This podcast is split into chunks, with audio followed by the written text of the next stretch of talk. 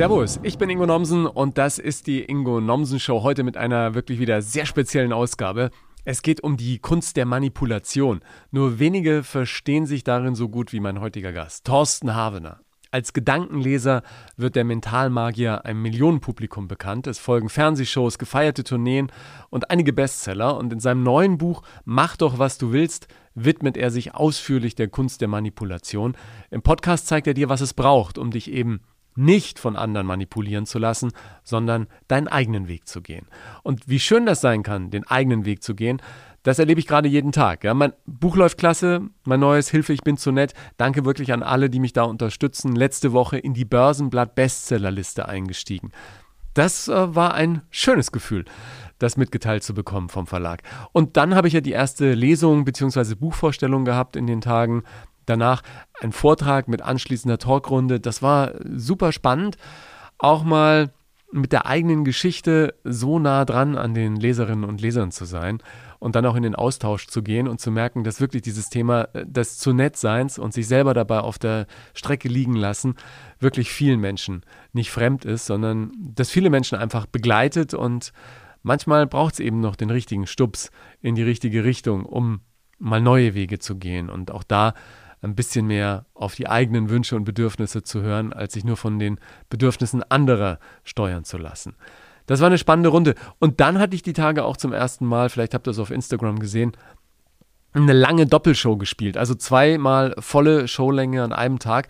Das war total interessant, weil es auf der einen Seite dir die Chance gibt, natürlich in der zweiten Show Kleinigkeiten, die du gerne anders machen wollen würdest, die in der ersten Show passiert sind, dann eben anders zu machen und zu sehen, wie es dann funktioniert. Da hat sich die Show auch noch mal ein bisschen entwickelt. Auch zu sehen, was passiert, wenn du Dinge einfach anders erzählst. Und ähm, bei mir ist ja so, ich bin vom Radio und Fernsehen immer gewohnt, äh, und das merkst du ja auch im Podcast, dass ich jetzt nicht so langsam spreche, sondern eher schnell. Aber du brauchst natürlich in diesen Live-Shows immer Zeiten, in denen das Publikum auch reagieren kann. Und das fällt mir mitunter noch schwer, genau diese Pausen zu lassen, dass dann auch Leute wirklich reagieren können. Und so, ich hatte in einigen meiner ersten Live-Shows dann Menschen, die danach gekommen sind und sagen, ah, war toll und so. Und ich dachte mir im Stillen, ja, warum hast du es dann nicht gezeigt und so? Und dann sagten die zu mir, ja, wir wussten nie, äh, dürfen wir jetzt klatschen oder oder sollen wir jetzt auch lachen und so?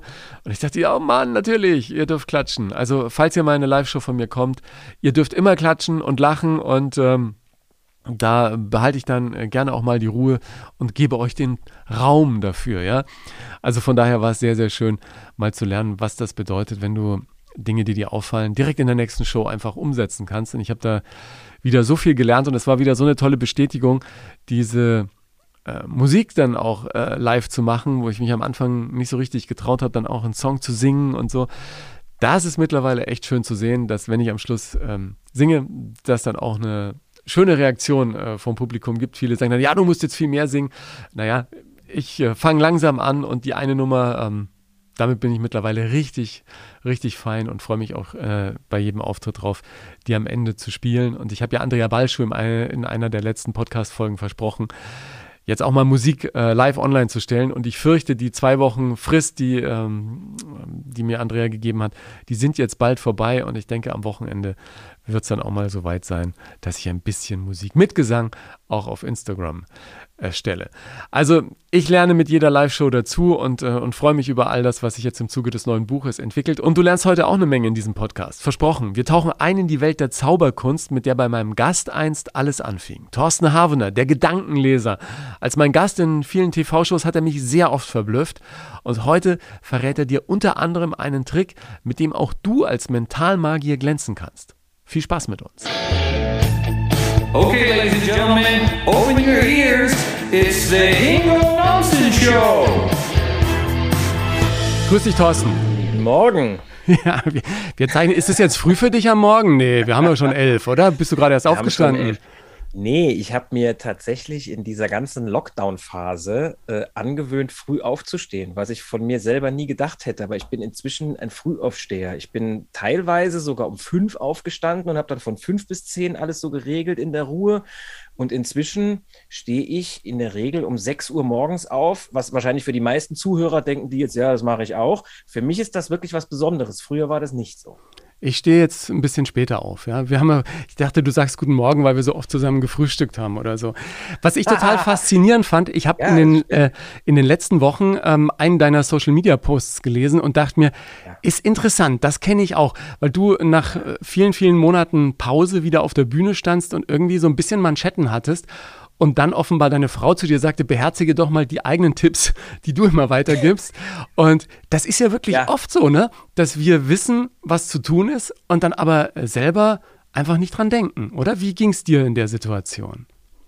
Ja, wir vergessen teilweise wirklich, was für Erfahrungen wir schon haben, was, was wir an Mitteln schon mitbringen, um eine Situation zu bewältigen und äh, denken immer mehr, wir müssen noch irgendwas Neues lernen. Ist wahrscheinlich auch der Zeit geschuldet, weil wir ja ständig mit neuen Informationen gefüttert werden und weil uns ja auch ständig suggeriert wird, du brauchst noch irgendwas. Also du brauchst das, um erfolgreich zu sein und das und hier habe ich noch ein Geheimnis für dich anstatt einfach mal, dass wir uns hinsetzen, und ich war ja genauso, ne? anstatt dass wir uns einfach mal hinsetzen und überlegen, was habe ich denn alles schon an Erfahrungen? Wo habe ich denn schon mal gut reagiert? Was habe ich denn da gemacht? Wie kann ich mich denn am eigenen Schopf irgendwo rauspacken? Und das hat meine Frau, wie gesagt, nachdem ich wirklich nervös war vor einem Auftritt, der nach dieser ganzen Lockdown-Phase stattgefunden hat. Es war der erste Auftritt nach 19 Monaten live vor Publikum. Und ich war wirklich nervös. Und dann hat sie mich einfach nur angestrahlt und hat gesagt, ja, dann mach doch mal, was in deinen Büchern steht. Das fand ich sehr charmant. Habe ich dann auch gemacht und es wurde ein schöner Abend. Du hast dich dann auch mit Visualisierung beschäftigt. Das habe ich ja auch Ja. in den letzten Jahren für mich wiederentdeckt, weil ich habe ja auch schon irgendwie die ganzen Birkenbiel-Bücher und was es damals alles gab, als ich Teenie war, aufgesogen äh, und dachte mir, toll, diese ganzen Tipps. Habe die aber wirklich nie umgesetzt so richtig. Ne? Man muss sich ja dann auch mal hinsetzen und irgendwas umsetzen. Und das war dann bei Ja. mir so spannend zu beobachten in den letzten Jahren, was dann passiert, wenn du das dann wirklich mal machst, ja, Dinge einfach aufschreibst und mal sagst, was willst du denn eigentlich in deinem Leben? Und das dann irgendwie konsequent angehst. Äh, bei dir war es ja dann so, dass du auf der Bühne warst und dann war es wieder wie früher? Oder hast du dich nochmal in diese Rolle neu einfinden müssen, jetzt als der Mann, der auf der Bühne steht und die Menschen mitnimmt und begeistert? Es ging erstaunlich schnell wie früher. Ich habe es dann nach dem Auftritt auch mit Fahrradfahren verglichen. Also es gibt offensichtlich Dinge, wenn du die wirklich verinnerlicht hast, dann kannst du das. Und ich habe mich ja auch viel mit äh, Gedankenkraft beschäftigt, ne? mit Mindpower und Visualisierungen, was du auch gerade angesprochen hast. Und man sagt ja, dass du wahre Meisterschaft in etwas erlangt hast, wenn du eben nicht mehr darüber nachdenkst. Also es gibt Ja. ja. mehrere Stufen des Verstehens. Und der richtige, wahre Meister, der denkt ja nicht mehr darüber nach. Also gehen ist ja so ein perfektes Beispiel. Wir gehen, ja, und sobald wir drüber nachdenken würden, wie wir das Gleichgewicht halten und alles, da könnten wir gar nicht mehr uns vom Fleck bewegen. Das könnten wir ja nicht. Ja, zumal das ja ein Und- extrem komplizierter Vorgang ist. Also ich habe einmal äh, moderiert äh, bei ähm, beim Excellence Center irgendwo in Bielefeld, wo diese kleinen Roboter stehen, die wir auch aus der Werbung kennen, diese äh, weißen Teile, für die es extrem kompliziert ist, einfach ein Glas Wasser einzuschenken oder eben vernünftig äh, zu gehen, was da alles in unserem Hirn stattfindet, was wir zum Glück Ja. nicht bewusst wahrnehmen, ist schon wirklich Genau. beeindruckend, ne? was wir für eine Maschine sind. Unglaublich und die Meisterschaft ist immer unbewusst. Das heißt, sobald wir drüber nachdenken, wird es schwierig. Und ich glaube, das war auch einer der Schlüssel zu diesem, zu diesem Auftrittserlebnis, was du am Anfang angesprochen hast. Weißt du, vor der Pandemie, da bin ich praktisch jeden Abend auf der Bühne gestanden. Da gehst du raus, da hast du deine Erfahrung, da ist es eingeschliffen. Da bin ich schon immer noch wach. Also ich leiere da nichts runter, nicht, dass der Eindruck entsteht. Ich bin hellwach und konzentriert, aber ich muss nicht großartig darüber nachdenken, was ich jetzt als nächstes mache, weil es einfach Routine ist. Ja. Und die hat mir halt gefehlt. Und die kam aber sehr, sehr schnell wieder. Ich nehme an, auch durch die Visualisierungen, denn was ich ja konnte, ich hatte ja meine Abläufe noch im Kopf und auch auf dem Blatt Papier. Ich habe mir einfach vorgestellt, wie ich rausgehe. Ich habe das Programm mental geübt und zwar auch wirklich genauso lang, wie es dauert, habe da keine Abkürzung genommen. Und das Interessante ist ja, dass unser Unterbewusstsein nicht unterscheidet zwischen Dingen, die wir wirklich erlebt haben und Dingen, die wir uns nur vorstellen. Und wenn jetzt noch die Kombination hast, das heißt, du stellst dir etwas vor, das du auch wirklich erlebt hast und projizierst das dann auf den nächsten Abend, dann hast du eine optimale Vorbereitung. Ja, ich vergleiche es immer so ein bisschen, äh, dieses, dieses Lernen anhand der Erfahrung und dieses Umsetzen dann und dieses Vergessen all dessen, was wir gelernt haben, so ein bisschen mit Gitarre spielen. Du spielst ja auch Gitarre, wie ich weiß. Ich habe früher äh, stundenlang, teilweise sechs Stunden am Tag Gitarre geübt, um dann alle Regeln auf der Bühne eben wieder zu vergessen und dann einfach ein Solo zu spielen, so wie es dir kommt und dann kommen diese Momente, wo du selber plötzlich Gänsehaut am Rücken hast, weil du gerade genau. irgendein Blues-Solo spielst und denkst dir, ja genau, das ist, das ist jetzt der Moment und da passiert's und du guckst ins Publikum und denkst dir, ja, genau deshalb rasten die jetzt auch aus, weil jetzt einfach alles zusammenkommt und da keiner ist, der jetzt nach irgendwelchen Skalen oder, oder Formeln Gitarre spielt, sondern einfach so, wie es aus dir rauskommt, was halt dann möglich ist, wenn du äh, genug Asse in, in, den Ärmel gesteckt hast, wie das Rudi Carell früher mal gesagt hat, die du dann einfach genau. gefühlsmäßig rausholst. Ne? Genau, du musst die Asse vorher reinstecken, das ist ganz wichtig.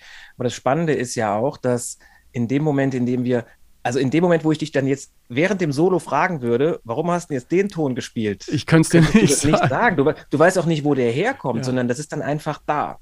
Genau. Aber das Wichtige ist wirklich, dass wir das vorher entsprechend vorbereitet haben. Also wir können die Leistung abrufen, wenn wir es vorbereitet haben und wenn wir dann entsprechend noch das Mentale mit draufsetzen. Ansonsten wird es schwierig. Ja. Aber woher das dann kommt, ist ein Mysterium und das finde ich ja auch so spannend daran. Ja, du bist ja jemand, der ähm, früher gezaubert hat. Das heißt, mhm. du, du warst einer, der ganz am Anfang schon mit der Manipulation der Menschen, die dir zugesehen haben, gearbeitet hat. Was war dein erster Zauberauftritt, an den du dich erinnern kannst, wo du Menschen verblüfft hast? Da kann ich mich noch ganz genau dran erinnern. Das muss gewesen sein im Dezember 1986 in einer ganz kleinen Gemeinde im Saarland, wo ich ja aufgewachsen bin.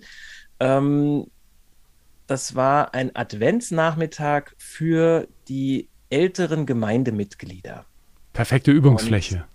Und äh, wirklich perfekte Übungsfläche, weil du musst dir vorstellen, dann kommt ein 13-Jähriger, der hatte erstmal sämtliche Sympathien und war aber damals schon auch sehr gut vorbereitet. Das weiß ich auch noch. Ich habe wirklich wochenlang habe ich diese fünf Nummern geübt und ich hatte noch einen Vorteil, also abgesehen davon, dass ich äh, viel geübt hatte und auch ein gutes Repertoire mir schon rausgesucht hatte, war der zweite Vorteil, dass ich nicht alleine auf der Bühne war, sondern ich hatte einen Mentor, der war ein paar Jahre älter als ich und der hatte schon ein bisschen Erfahrung im Zaubern. Und der war da auch eigentlich gebucht. Und den hatte ich vorher in einem Urlaub im Zeltlager mit der Jugendgruppe kennengelernt und habe dem ein paar Sachen gezeigt. Ich wusste gar nicht, dass der zaubert. Dann hat der gesagt, du, im, De im Dezember habe ich da diesen Auftritt, machst du mit. Also haben wir den zu zweit gemacht. Und das lief, Gott sei Dank, wie am Schnürchen. Also ich weiß auch noch exakt, was wir gemacht haben. Äh, zwei Glanznummern, an die ich heute noch gerne denke. Eine, ich habe einen kleinen Ball im Publikum verstecken lassen und habe den wiedergefunden. Aber das, das hast du damals schon gemacht? Nummer, die ich in abgewandelter Form immer noch zeige. Heute mache ich das mit einer Stecknadel in einem viel größeren Rahmen. Ich, ich weiß noch, dass ich für Hallo Deutschland mal ein Mainzelmännchen äh, im äh, Botanischen Garten in, in, München versteckt habe und du ähm, genau. hast es gefunden, ja? Ja, Fand genau. Sehr verblüffend, ja und richtig, das, das war mit dir im, äh, in diesem Schmetterlingshaus da. Ja, genau. Noch, ne? Ja, und ähm, die Saat war schon bei diesem Auftritt. Und die zweite Nummer, auf die ich, äh, an die ich gerne zurückdenke, wir saßen uns gegenüber und haben das szenisch gemacht ähm, und haben Zeitung gelesen. Da lief Abracadabra von Steve Miller. Was, was auch sonst, ja. Auch kennst, ja. ja. ähm, und ich habe dann so ein Glas Wein getrunken, habe dann gespielt, dass mir das überhaupt nicht schmeckt und habe das in die Zeitung reingegossen und das war dann verschwunden. Und dann hat er ganz komisch geguckt und aus seiner Zeitung hat er dann den Wein wieder ausgegossen. Das war die Schlussnummer. Ah, cool. Und der Auftritt lief super. Also die, die älteren Menschen, die haben das geliebt. Und das war sicherlich ein Schlüsselmoment in meinem Leben. Wenn der Auftritt nicht so gut gelaufen wäre, hätte ich vielleicht was anderes gemacht dann. Aber da habe ich für mich gemerkt, ah, ich kann Menschen begeistern, ich kann denen schöne Erlebnisse schenken, ich kann, ich kann dafür sorgen, dass die ein paar Stunden vielleicht, und wenn es nur ein paar Minuten sind, dass die gut gelaunt sind, dass die keine Sorgen haben, dass die einfach abgelenkt sind. Und ich kann die inspirieren. Ja. Und das ist bis heute geblieben. Also die Begeisterung dafür, andere zu inspirieren, ist, glaube ich, der Funke, der mich komplett antreibt. Immer noch. Ja, ich glaube, da sind wir uns ganz ähnlich. Also bei mir ist es irgendwie andere zu unterhalten und irgendwie in, in fröhliche Gesichter zu blicken, ja, wo ich ja. als irgendwie Vierjähriger auf irgendwelche Baumstämme stieg und irgendwelche ähm, komischen Fips Asmussen-Witze erzählt habe, um, ja. äh, um Menschen zu beglücken, ja. Das, das, was bei dir so interessant ist, ist ja im Prinzip, dass eure ganze Familie, deine Frau kommt ja auch aus der Ecke, oder? Die ist ja auch eine, ja. eine, eine, zaubert die selber noch oder kommt zumindest aus einer Familie, die äh, in, in dem Bereich schon lange aktiv war, ne?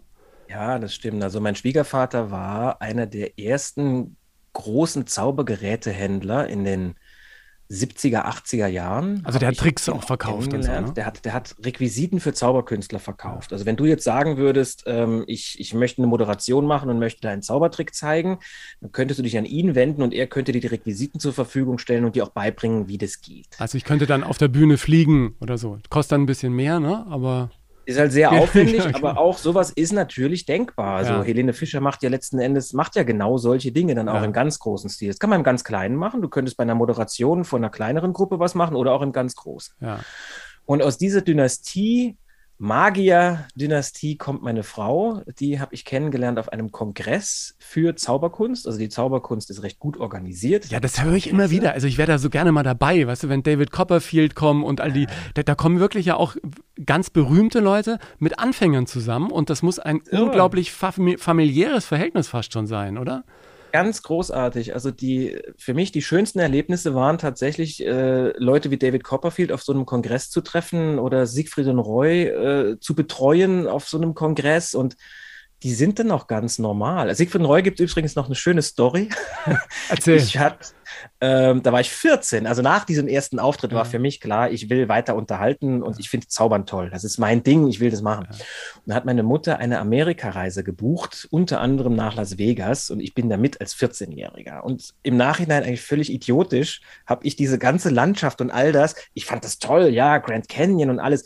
Aber für mich war das große Ziel, die Show zu sehen von Siegfried und Roy. Also die ganze Reise war für mich darauf ab Ja. hingezielt. Und an einem der ersten Tage sagt der Reiseführer, nochmal, ich war 14, ah, das ist ja schade natürlich mit Las Vegas, ne? das wirst du nicht schaffen, da reinzugehen. Und ich so, hä, wie? Wieso soll ich da nicht in diese Show gehen? Dann sagt er, ey, du bist noch nicht 21, du siehst auch nicht aus wie 21. Las Vegas ist ab 21, du kannst doch nicht mal einen Orangensaft trinken. Ach, Jetzt musst du dir vorstellen, das war für mich die Katastrophe. Und ich habe die ganze Reise über, habe ich überlegt, was kann ich machen? Das war, muss ich sagen, im Nachhinein schon auch toll. Ich habe nicht gesagt, so was Blödes, sondern ich habe mir die Frage gestellt, was kann ich machen, Ja. um da doch reinzukommen? Da muss es doch eine Möglichkeit geben. Und die Möglichkeit hat meine Mutter gefunden. Als wir im Lokal zum hundertsten Mal begrüßt wurden mit den Worten, also nochmal meine Mutter und ich, Hi Ladies. Da hatte ich immer so ein Hi. Weil ich sah mit 14 einfach, ich hatte null Bartwuchs, sehr androgyner Typ gewesen, hatte lange Haare, hatte ja in den 80ern, hatte sie ja so längere Haare. ja, ja. Heute die dreifacher dachten Familienvater, muss man dazu sagen, ja. Äh, ja, ja, also, also die dachten halt alle, äh, ich wäre ein Mädchen. Ja. Und das hat mich total geärgert. Und da hat meine Mutter gesagt, ey, da machen wir doch was draus. Pass mal auf. Also als Mann kommst du in diese Show nicht rein, kannst du vergessen. Aber mit der richtigen Schminke kriege ich dich vielleicht hochgeschminkt. Wir machen das einfach mal. Und dann bin ich, und es ist, also ich habe das noch nicht oft erzählt, ich bin als Transe knallhart geschminkt in High Heels in diese Show. Und du siehst mal, welche Opfer ich da brachte. Was Ja. heißt das für einen 14-Jährigen, der da eigentlich gar nichts dran hat, ja? Äh, Bin da rein und es hat geklappt. Also ich habe die Show gesehen. Und diese Story habe ich dann später Siegfried und Roy erzählen können auf so einem Zauberkongress und die fanden das natürlich großartig. Und ich werde die Reaktion nie vergessen von Siegfried. Der hatte so einen bayerischen Akzent, gehabt, der kam ja aus Rosenheim. Und seine Schwester stand nebendran, die auch Nonne. eine tolle Geschichte, Nonne ist. Die heißt Dolores. Also das, das sind zwei Pole gegeneinander, ja. Hier der Superstar, total der Pfau, auf der anderen Seite die total straighte Nonne. Und ich erzähle diese Geschichte, die lachen sich krank und er sagt, Dolores, gib mal Zigarren. Und dann greift ihn ihre Kutte, zieht da zwei Havannas raus und habe ich mit dem schöne Havanna geraucht in Krass. Dresden auf dem Kongress. Ja. Das ist herrlich. Also ich war auch, als ich das erste Mal in Las Vegas war, natürlich irgendwie ähm, wollte ich diese große Show von Siegfried und Roy sehen und sagte zu meiner damaligen Freundin, komm, ich besorge uns Karten. Das war nicht so einfach. Und es gab nur noch zwei Karten und die kosteten pro Karte 275 Dollar. Das war für mich damals ein Vermögen, ja. Und dann habe ich diese zwei Karten kaufen können, nachdem ich da auch eine Stunde anstand. Und dann war das in der Tat am Abend der Platz direkt auf der Bühne. Also mein linker Ellenbogen lag auf der Bühne und es stand ein Elefant vor mir und dann macht es Bumm und der Elefant ist weg. Es stand irgendwie Roy vor mir, es macht Bumm, es raucht und plötzlich steht er hinter mir. Und ich dachte mir die ganze Zeit nur, was ist denn hier los? Ja? Titelmusik von Michael Jackson, 180 Tänzer, Löwen, äh, keine Ahnung. Also ich war echt geplättet von dieser Show und äh, Siegfried kam dann auch auf die Bühne, wie er es wohl immer gemacht hat, sagt, ist jemand aus Deutschland da? Das ist sie. Ja. Grüß mir Rosenheim. ja, genau. okay, das können wir, das können wir machen. Aber das waren dann so für dich wirklich ganz, ganz prägende Erfahrungen und du hast ja Zeit deines Lebens dann diese Manipulation äh, der Massen äh, zu deiner Geschichte äh, gemacht. Es ist leichter, einen Menschen zu täuschen, als ihm klarzumachen, dass er getäuscht worden ist, sagt Mark Twain. Auch vor Beginn deines Buches hast du das Zitat nochmal äh, mit reingenommen. Was, was ist diese Manipulation für dich? Was heißt manipulieren? Gut, das ist natürlich ein krasser Themenwechsel. Ähm, also für mich hat Mani ich, ich mache es mal ein bisschen größer. Wir haben ja so schön über die Zauberkunst geredet, die ich ja auch immer noch sehr liebe. Und die Illusion spielt ja auch in meinen Shows immer noch eine große Rolle und damit natürlich auch die Täuschung. Aber es ist das gleiche Werkzeug und, in verschiedenen äh, Facetten genau, sozusagen. Ne? Ganz, ganz genau. Und die Täuschung spielt auch in der Manipulation eine sehr große Rolle. Und ich habe in den letzten 30 Jahren einfach gelernt, wie man das Denken anderer Menschen steuern kann. Und da über das Denken natürlich auch das Verhalten anderer Menschen steuern kann. Und würde jetzt mal von mir behaupten, ich habe das ethisch eingesetzt, um Menschen zu unterhalten, um die zu inspirieren, auch um zu erklären, wie es geht. Denn ja. Äh, ich finde, man kann sich gegen solche Dinge nur wehren, wenn man die Methode dahinter kennt und habe allerdings einen anderen Blickwinkel als die anderen Menschen auf diese Themen, weil ich das natürlich immer auch aus der, aus der Sicht eines Illusionisten, eines Täuschungskünstlers gesehen ja. habe. Und die Definition von Zauberkunst in einem alten Buch ist, der Kern der Zauberkunst ist die Täuschung, also die bewusste Irreführung der Mitmenschen mit dem Ziel, sie zu unterhalten. Habe ich mal als Definition gelernt, ist auch eine gute Definition. Ja. Und daraus abgeleitet habe ich für mich eine sehr passende Definition für Manipulation gefunden, die nämlich lautet, äh, der Kern der Manipulation ist die Täuschung, die bewusste Irreführung der Mitmenschen mit dem Ziel, sie zu einer gewünschten Handlung zu bewegen. Das heißt, ich täusche dich mit einer Aussage, mit etwas, das ich immer wiederhole, aber es ist nie der wahre Kern, um dich dazu zu bewegen, eine Handlung auszuführen, die mir allerdings in den Kram passt. Ob die für dich richtig ist oder nicht, ist bei einem Manipulator an zweiter Ebene. Ja. Und, und das ist der, der, der Kern, die Täuschung und dieses hinters Licht führen und den eigenen Vorteil daraus haben. Deshalb ist das so gefährlich. Und, und warum war dir dieses Mark Twain-Zitat zu Beginn deines Buches so wichtig? Weil der sagt ja, es ist leichter, einen Menschen zu täuschen, als ihm klarzumachen, dass er getäuscht worden ist. Weil wir wollen natürlich nicht die Dummen sein am Ende des Tages, oder? Ja, wir wollen auch nicht belehrt werden. Ähm, weil mir klar war, dass wenn die Menschen dieses Buch lesen, dass sie wahrscheinlich denken, ach, bei mir ist das aber so nicht, ach, bei mir klappt das bestimmt nicht. Also zum Beispiel ständig was wiederholen oder Knappheit erzeugen oder über eine Autorität an irgendwas rangehen, also alles Methoden der Manipulation. Bei mir klappt das bestimmt nicht. Und damit wir gedanklich diesen Zahn gezogen bekommen, dachte ich mir, dieses Zitat passt wunderbar. Ja das kam auch tatsächlich als allerletztes. Also dieses Anfangszitat war das letzte, was ich ins Buch geschrieben habe, was ich ganz oft so mache. Ich schreibe ganz oft, eigentlich habe ich bei jedem Buch bislang, ist ja mein siebtes jetzt, äh, bei jedem habe ich das, das, Anfangskapitel ganz am Schluss geschrieben. Ja. Ja gut, weil man dann natürlich den großen Bogen auch besser genau. im Kopf hat. Ne? Jetzt genau, ist ja die Tür schön aufmachen. Ja.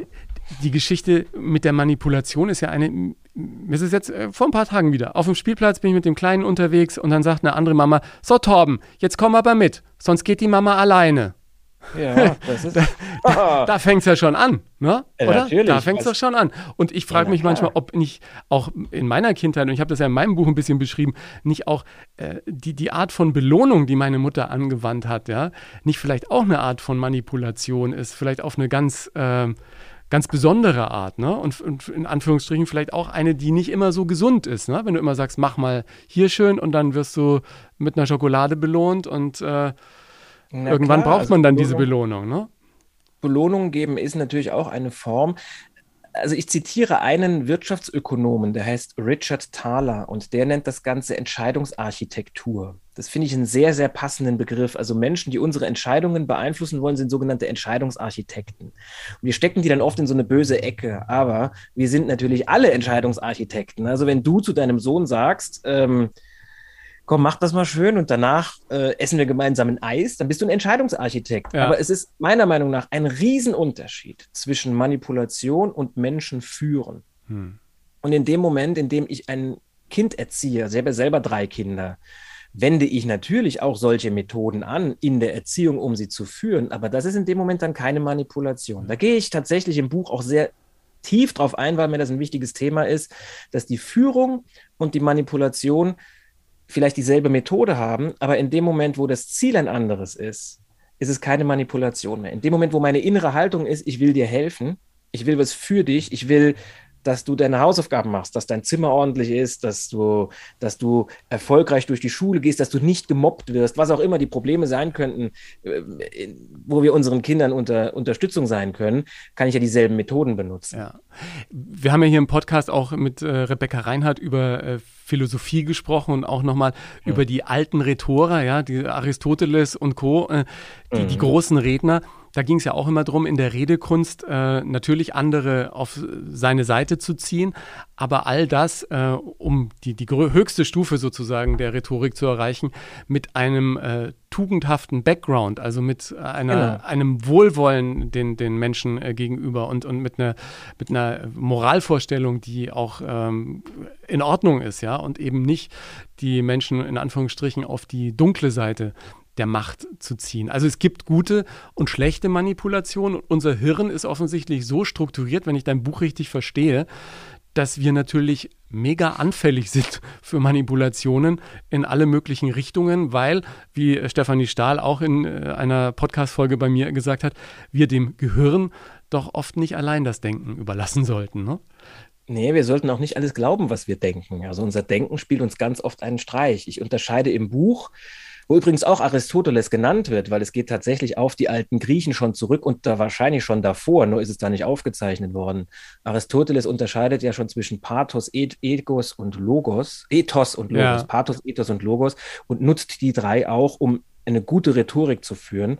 Das ist Menschenführung. Und jetzt kannst du das natürlich einmal nutzen, um Leute hinters Licht zu führen oder um sie an einem Ziel, an einem Strang ziehen zu lassen. Das heißt, die innere Haltung macht das Ganze zu was Verwerflichem oder halt eben zu was Gutem. Und ähm, Jetzt habe ich deine Frage vergessen. nee, äh, äh, also im, im Prinzip äh, waren wir da, dass eben der, der, äh, der Ethos sozusagen auch eine ganz wichtige Rolle spielt. Und warum, warum mache ich das?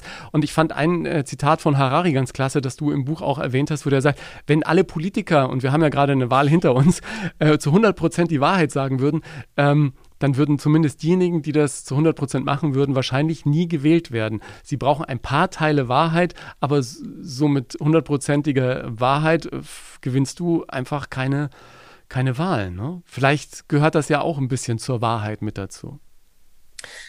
Das fand ich ein wirklich herausragendes Zitat von Harari, der übrigens, äh, glaube ich, bei mir mit am meisten ausgelöst hat durch sein Buch ähm, Homo Sapiens. Also das ist, ich werde ja immer wieder gefragt, was sind denn so deine Bücher? Mir hat dein Buch sehr, sehr gut gefallen. Du hast mir das ja zugeschickt und ich habe es. Äh, du hast ja auch gelesen schon. Zur Hälfte, bis zur Hälfte ja. bin ich durch cool. und was ich da gelesen, das finde ich wirklich sehr, sehr gut. Es hat mir richtig gut gefallen, weil du ähnlich wie ich auch immer aus dem Persönlichen schöpfst und dann in, ins Größere gehst und sagst, was, was heißt das denn für dich als Leser? Was kannst du denn machen? Was, ja. Wo habe ich denn vielleicht eine Erfahrung gemacht, die du gar nicht mehr machen musst, weil ich sie für dich schon gemacht habe? Und das hat mir sehr, sehr gut gefallen. Danke sehr. Ähm, und Harari ist wahrscheinlich der Autor, der mich in den letzten Jahren am meisten in meinem Denken geprägt hat. Das finde ich wirklich unfassbar. Und er, er schreibt da sehr schön, es gibt im, im Buch gibt es ein Zitat, was hält Frau Merkel, was ist für sie Politik? Und dann wurde Harari dasselbe gefragt. Herr Harari, ich fange schon das Tuteln an. Herr Harari, was ist für Sie Politik? Und die beiden Zitate stelle ich gegenüber. Und dann sagt Harari halt ganz klar, ey, als Politiker darfst du nicht die komplette Wahrheit sagen. Du musst das so und so machen, sonst kommst du da nicht weiter. Und damit sind wir schon wieder bei Mark Twain. Es ist leichter, ja, genau. zu täuschen, als ihnen zu sagen, dass sie getäuscht worden sind. Wenn du ihnen die komplette Wahrheit sagst, dann wählen sie dich nicht. Ja, und dann kannst du, wenn du dann wirklich hehre Ziele hast, ähm, die dann auch nicht umsetzen, weil du eben nicht gewählt bist. Ne? Und wenn du äh, gewählt bist, ja. dann geht's äh, geht's eben doch. Ich glaube ja, dass äh, so ein Buch wie deines äh, super wichtig ist, wenn wann immer jemand da ist, der uns sozusagen mit der Nase auf die äh, Manipulatoren stößt und auf die Werkzeuge, mit denen äh, die arbeiten oder auch die, auf die ähm, wie soll man sagen, die, die, die Grundstrukturen unseres Hirns, die uns da manchmal einen Streich spielen, dann kann das nur gut sein in einer Welt, in der wir jeden Tag zugespammt werden von tausenden von Meinungen und, und Anregungen, doch mal in die Richtung zu denken und doch mal in die zu denken, dass wir einfach mal uns auf uns besinnen und mal zu gucken, okay, ähm, was ist denn für uns jetzt wirklich Sache, ja? Und sich nicht von Genau. irgendwas hinreißen zu lassen, bloß weil es schon 100 Likes hat, dass man da auch nochmal schnell ein Like drückt oder, oder selbst die äh, Meinung mit annimmt. Was sind denn für dich die großen Warnzeichen, dass wir gar nicht das machen, äh, was wir wollen oder was wir denken, sondern dass wir andere für uns denken lassen oder einfach irgendjemandem folgen? Woran merken wir das? Also die Quintessenz, ich habe ja in dem Buch anhand von einem Trick, ich verrate sogar einen Zaubertrick, habe ich ja für mich die neun Regeln, mit denen dieser Trick manipuliert. Es gibt so für mich neun Grundpfeiler der Manipulation. Aber auf einen Satz runtergedampft, die Quintessenz aus all dem ist meines Erachtens eine Behauptung aufstellen und diese Behauptung ständig wiederholen. Wenn das gemacht wird, dann wird es meiner Meinung nach oft gefährlich. Denn was macht das? Wenn ich jetzt eine Behauptung aufstelle, zum Beispiel über dich, ich schmeiß dir irgendwas an den Kopf, dann bist du in dem Moment wahrscheinlich ein bisschen verstört und sagst, Hö, wie, wie kommst du denn jetzt da drauf? Und jetzt wiederhole ich das noch ständig. Ohne es zu begründen, ne? Ohne es zu begründen, das ist das Wichtige. Und wir können, also nochmal, Behauptung aufstellen und ständig wiederholen. Ich habe da ein Beispiel drin aus dem Bereich des Gaslighting. Gaslighting ist ein amerikanischer Begriff, den kann man auch nur schwer übersetzen. Der kommt aus einem Film Gaslicht von Hitchcock, wo eine Frau in den Wahnsinn getrieben wird. Und das ist diese Methode der Behauptung, nennt sich, oder eine davon ist, ist äh, oder Gaslighting ist, eine Methode davon ist dieses Behauptung aufstellen.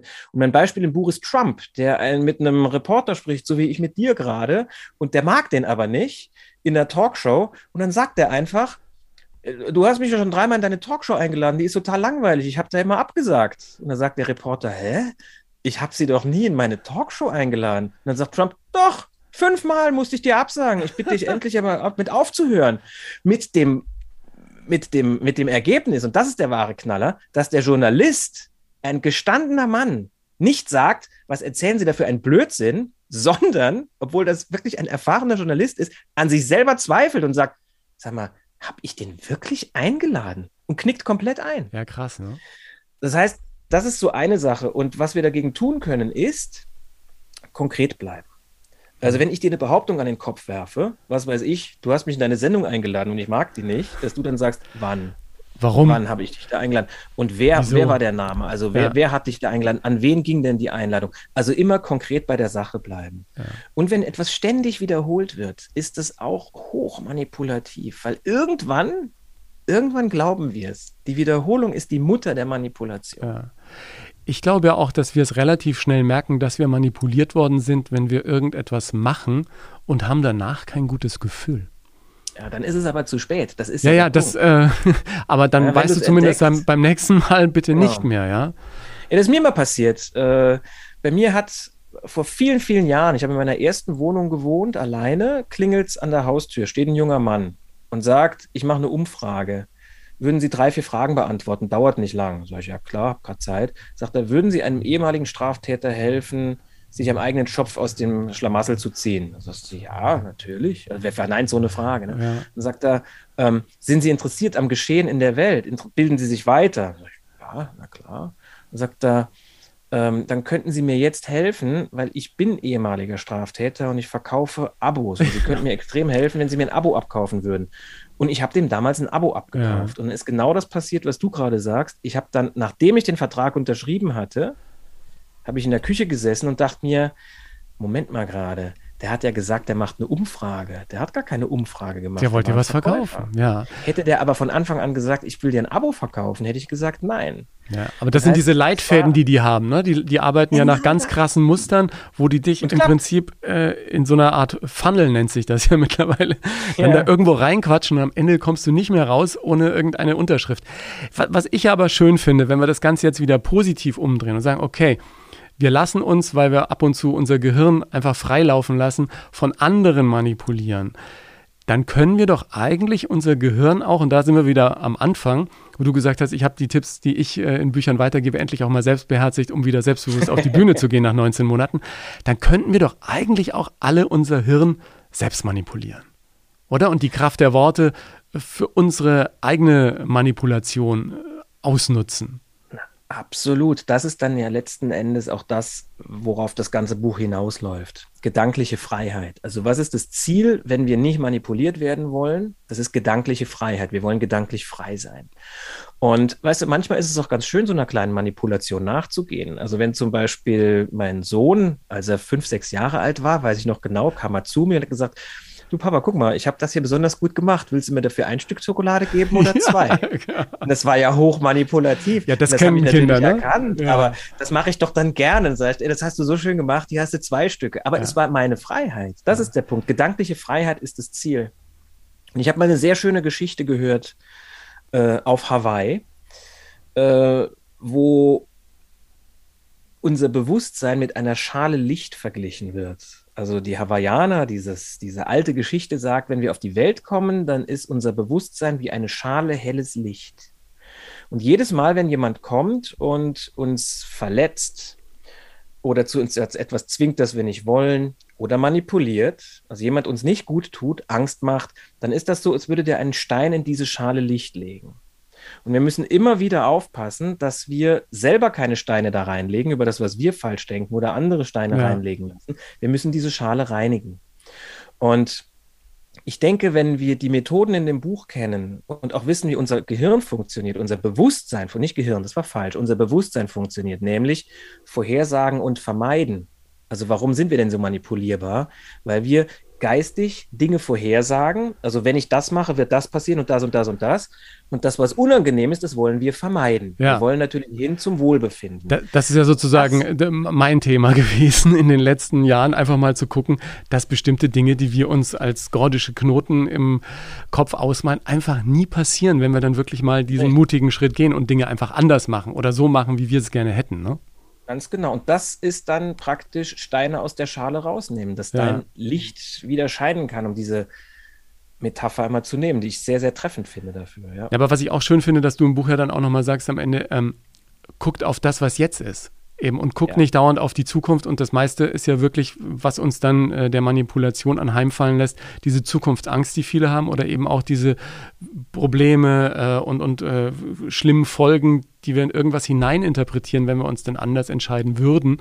Und dann eben dadurch für Manipulation Tür und Tor öffnen. Ne?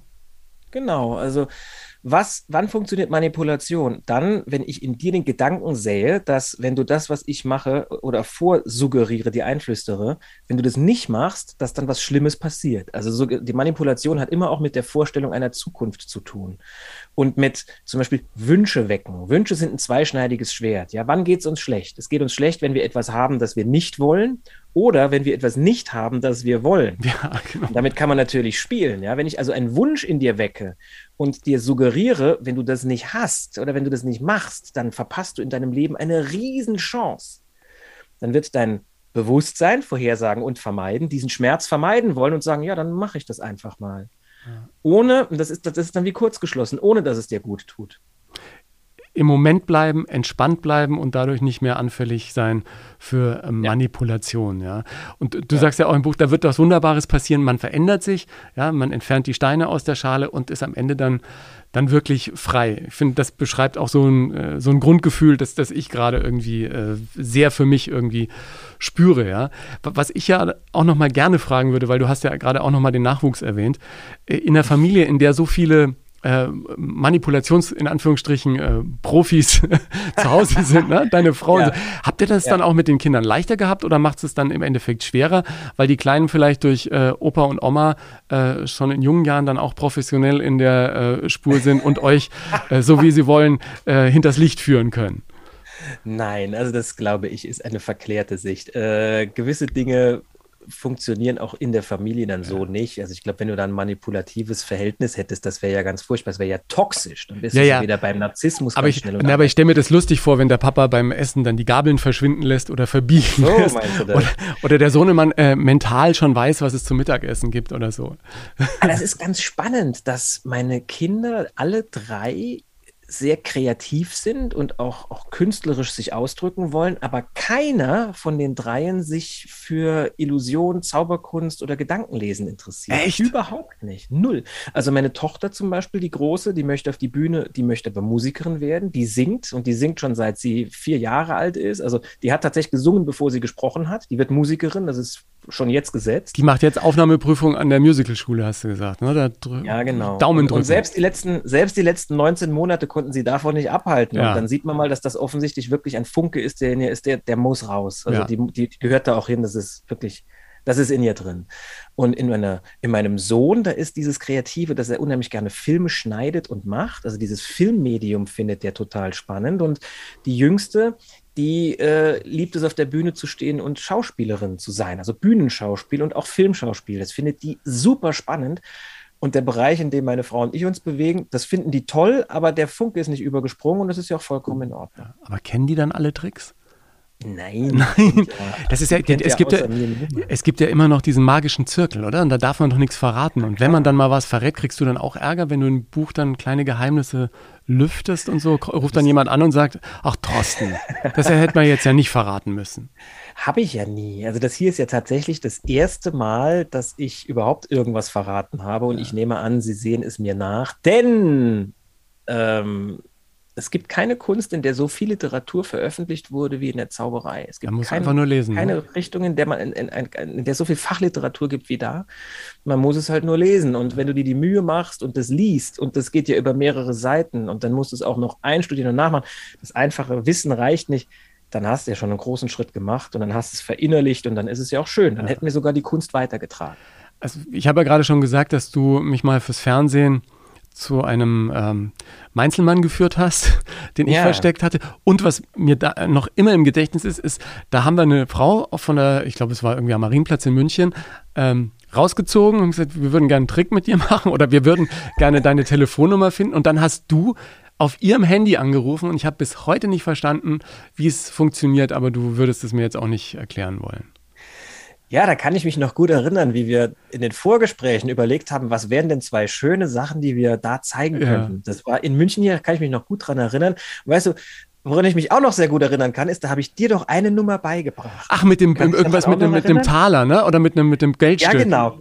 Also da, die, der Trick war, dass ich dir beigebracht habe, wie du erkennen kannst, in welcher Hand jemand eine Münze versteckt Genau. hält. Und das Geheimnis war ja, dass ich gesagt habe, derjenige soll die Münze in die Hand nehmen und die Hand an die Stirn halten. Ja. Und die andere Hand hängt runter.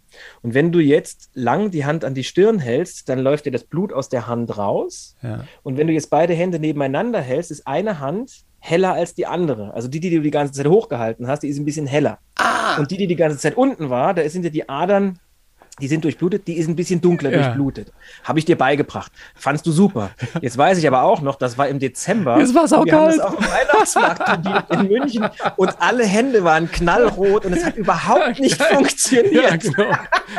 Und da siehst du mal, manche Dinge funktionieren halt nicht, wenn man sich vorher nicht geübt hat. Ja. Das kam auch, glaube ich, nicht in die Sendung rein, haben wir dann rausgeschnitten. Ich, ich glaube ja. Ich glaube ja. Ja, Ja. und was, was ich immer ehrlich gesagt, ich habe ja viel Berührung dann irgendwie mit äh, Ehrlich Brothers und vielen Zauberern, Hans Glocke, mit allen Mhm. möglichen irgendwelche äh, Shows gemacht und habe auch ähm, als, als junger Mensch Copperfield natürlich live in München gesehen und hatte die große Chance, im Radio zusammenzuarbeiten mit einem Kameramann, der bei Industrial Light and Magic in äh, Kalifornien Oh, cool. gearbeitet hatte. Und die haben ja für Copperfield auch viele Sachen äh, mitdesignt, ja. Und der sagte mir mal irgendwann hinter vorgehaltener Hand, dass es im Prinzip oft um Licht und Schatten geht. Und er sagte, überleg dir mal, warum die drei Tage brauchen, um das deutsche Theater einzuleuchten, damit David Copperfield eine Show macht. Ja? Und da muss ich dann wieder dran denken, als ich später bei Siegfried und Roy war und die Elefanten verschwunden sind und so. Ich aber denke, ohne große Leidenschaft, ohne Menschen, die da ihr Herzblut reinstecken und Tag und Nacht nichts anderes machen, als solche Ja. Zaubertricks auf die Beine stellen, funktioniert es einfach nicht. Und ich finde es ehrlich gesagt auch als Zuschauer einfach schöner, wenn man stundenlang danach noch an der Bar sitzt und drüber nachgrübelt, wie haben sie denn das jetzt wohl hingekriegt, als Ja. dass man irgendwie weiß, wie es funktioniert hat und dann äh, diese Magie so ein bisschen äh, sich in Rauch auflöst. Ne? dachte das bis vor kurzem auch noch, aber inzwischen bin ich an dem Punkt, wo ich, wenn ich sehe, wie gewisse Dinge funktionieren, also auch das, was du jetzt gerade erklärt hast, wenn du es dann irgendwann erfährst, weil du dich lang genug damit beschäftigt hast, bin ich inzwischen an einem Punkt, wo ich sage, boah, das ist so genial und ausgefuchst, das ist so toll gemacht, dass meine Begeisterung überhaupt nicht abnimmt. Im Gegenteil, anstatt zu sagen, ach, so einfach ist das, sage ich inzwischen, wie genial, so eine Lösung zu finden. Und das deutsche Theater spielt für mich tatsächlich in meinen Gedanken immer noch eine Riesenrolle, weil ich auch in den letzten 19 Lockdown-Monaten, und für mich waren es ja 19 Monate in meinem Job, ne? Ja. Da kommst du ja doch auch mal so ins Grübeln und dann denkst du dir, ey, was ich mir da ausgesucht habe, ist das, ist das cool? Also ist das toll? Es ist irgendwie offensichtlich nichts wert. Also ich hatte schon Momente, wo ich wirklich, wo es mir gar nicht gut ging in den letzten 19 Monaten und ich dachte mir, was, was für ein Mist ist das, was ich hier mache? Zählt es gar nichts. Also ich darf das nicht machen irgendwie keiner vermisst es richtig, es wird nicht drüber berichtet. Also ich fand das ein bisschen armselig, die Berichterstattung. Und mir ging es nicht besonders gut teilweise. Ja, verstehe ich. Und dann habe ich mir aber auch überlegt, was waren denn so die Highlights in deinem Leben? Nicht nur privat, also jetzt Geburt der Kinder, Heirat, abgeschlossenes Studium oder so, sondern was waren denn so die Highlights in deinem Leben im, im privaten Bereich, in, in deinem Hobbybereich oder so? Und ein Moment, der immer wieder kam, war genau das, was du angesprochen hast. Das war David Copperfield im deutschen Theater. Ich werde das nie vergessen. Ich hatte ihn vorher schon in Las Vegas fünf, sechs Mal gesehen und bin dann nach München gereist, um ihn dort nochmal anzuschauen. Konnte ihn danach sogar treffen. Das war für mich natürlich ganz groß. Aber dieser Moment, als der Vorhang aufging und die Musik losging, ich weiß sogar noch, was das war. Das war Find a Way to My Heart von Phil Collins. Und die, du wusstest, jetzt gleich geht's los. Das war so ein, unglaublicher Moment. Und da dachte ich mir, ey, wenn der das schafft, das war 1992, das ist fast 30 Jahre her, und das bringt mir jetzt noch eine Gänsehaut, dann ist das ein toller Beruf. Dann ja. ist diese Tätigkeit nach wie vor wichtig. Und es hat mir echt weitergeholfen. Also auch hier, eine gute Erfahrung hilft über manche Krise hinweg. Und jetzt geht es ja wieder los. Ich meine, du bist, äh, bis wann geht deine Tourplanung im Moment? Ihr holt ja ganz viel auch nach, ne? Ja, aber bei Nachholen ist ja eigentlich ein Euphemismus. Du machst es halt jetzt. Ja, also genau. nach, das holst du ja nicht nach. Du machst ja. halt die Auftritte, die stattgefunden haben, die machst du halt jetzt. Die hätten ja sonst auch jetzt stattgefunden. Ja. Also von daher ist das auch, man muss da vorsichtig sein mit der Wortwahl. Sind wir wieder bei der Manipulation. Ja, also genau. Es geht jetzt wieder los, muss man sagen.